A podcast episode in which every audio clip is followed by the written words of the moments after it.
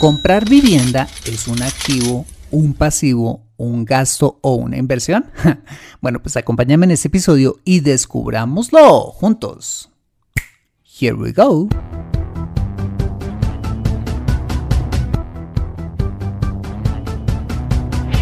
Bienvenido a Consejo Financiero, el podcast de finanzas personales donde aprenderás a manejar inteligentemente tu dinero, salir de deudas tomar buenas decisiones financieras y alcanzar una prosperidad sólida y duradera.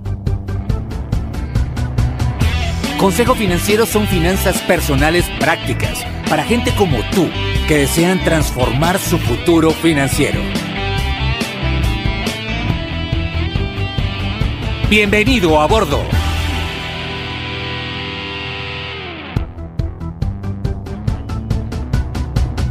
Hola, ¿qué tal? Yo soy Fernando Fernández y esto es Consejo Financiero, tu podcast, tu programa de finanzas personales, donde aprenderás a manejar inteligentemente tu dinero, a salir de deudas, a tomar buenas decisiones financieras de consumo, ahorro e inversión y los principios para alcanzar una prosperidad sólida y duradera.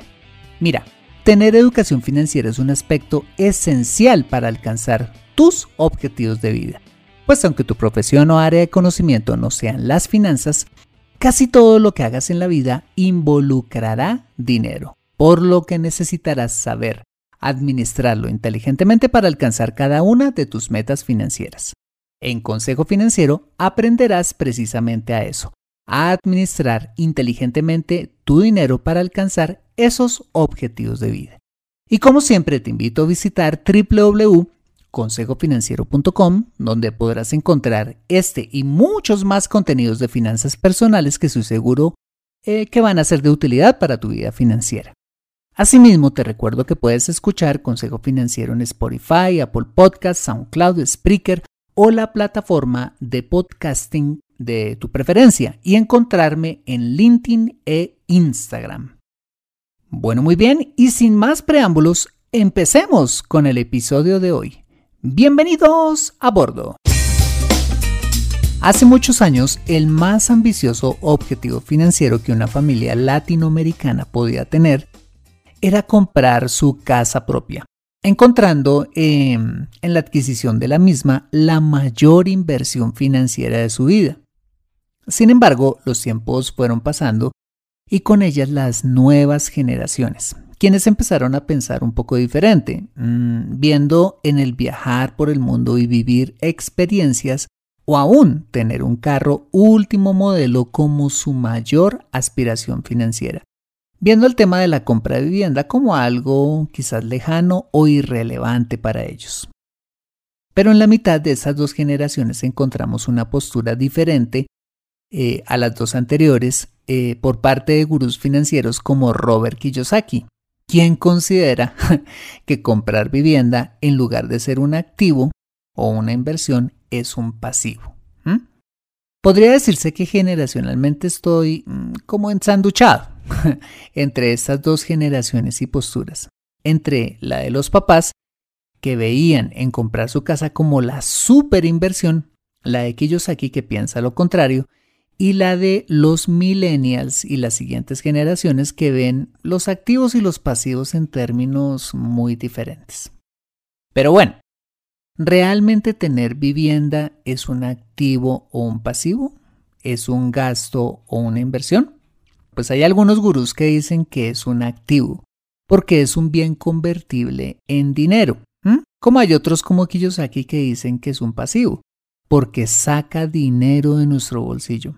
Pero a su vez hay otras personas como nuestros papás que siguen diciendo que comprar casa es el mejor activo que se puede tener, que es la mejor inversión que se puede tener. Y hay otras personas que dicen que no, pero que a la vez no tenerla es símbolo de pobreza. ¿Quién nos entiende? Bueno, pues si quieres aclarar un poco más si tener vivienda es bueno o malo o da igual para tus finanzas personales, acompáñame en este episodio.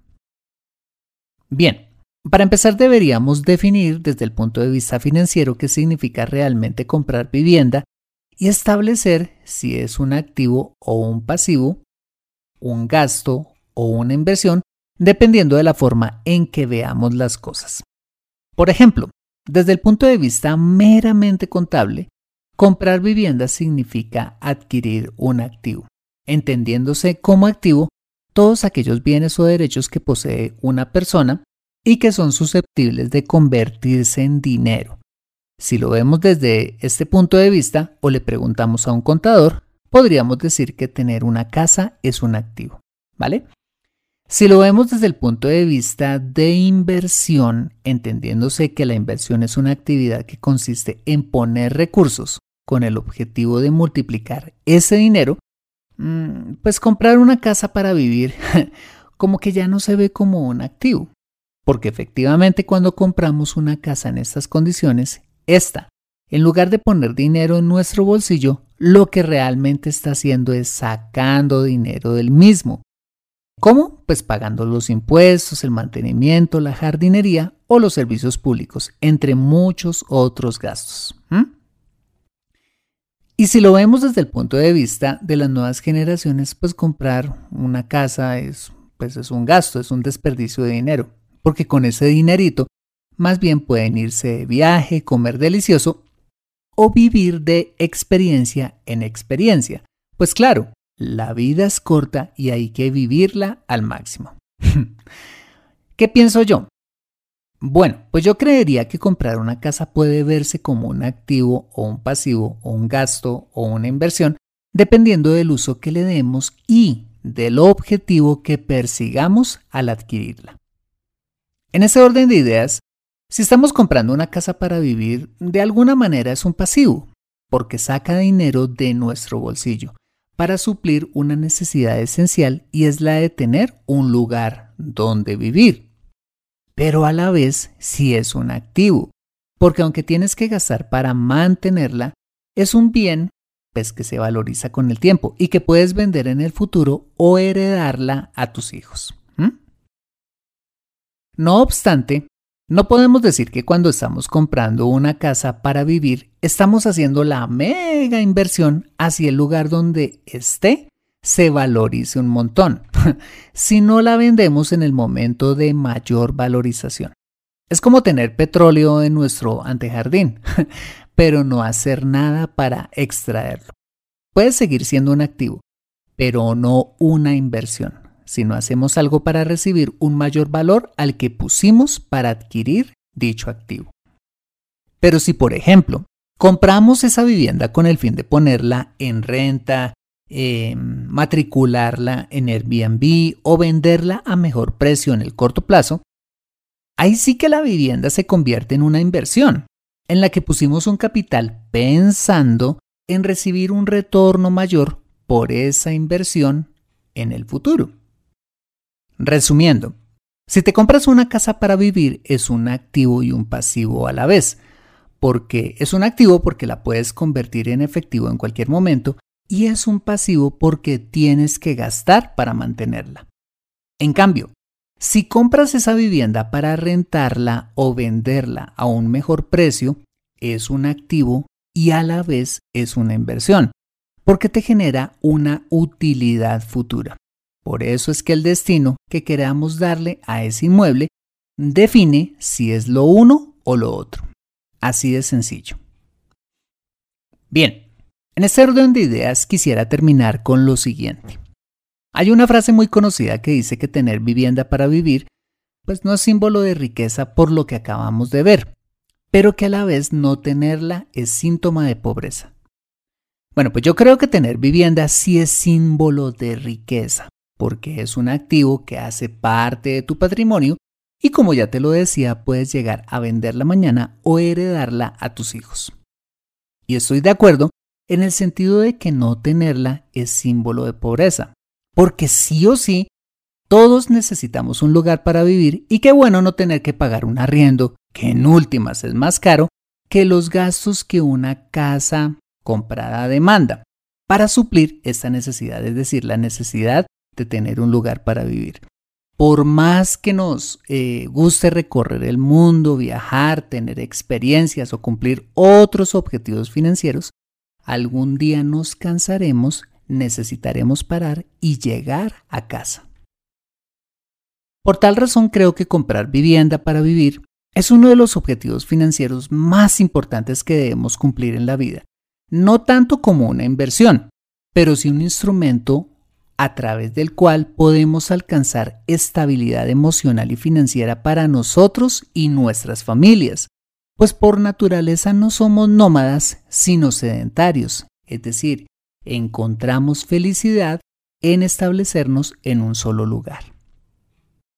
Pero si queremos considerar la compra de vivienda como una inversión, sería a partir de una segunda, tercera y más adquisiciones de vivienda, ya teniendo comprada la vivienda para vivir, con el fin exclusivo de rentar o de vender, con el fin de buscar una utilidad o la generación de ingresos pasivos. Entonces, ¿cuál es la finalidad que buscas al comprar vivienda? De esta manera, sabrás si es un activo, un pasivo, un gasto o una inversión. Aprende a controlar tu dinero en Consejo Financiero. Bueno, muy bien, este ha sido el episodio número 227 de Consejo Financiero. Si te ha gustado este episodio, házmelo saber con una valiosísima reseña en la plataforma donde me escuches. Mira, esto es de mucho valor para mí eh, porque cuando la escribes hace que el programa se posicione aún más y yo pueda llegar a muchas más personas.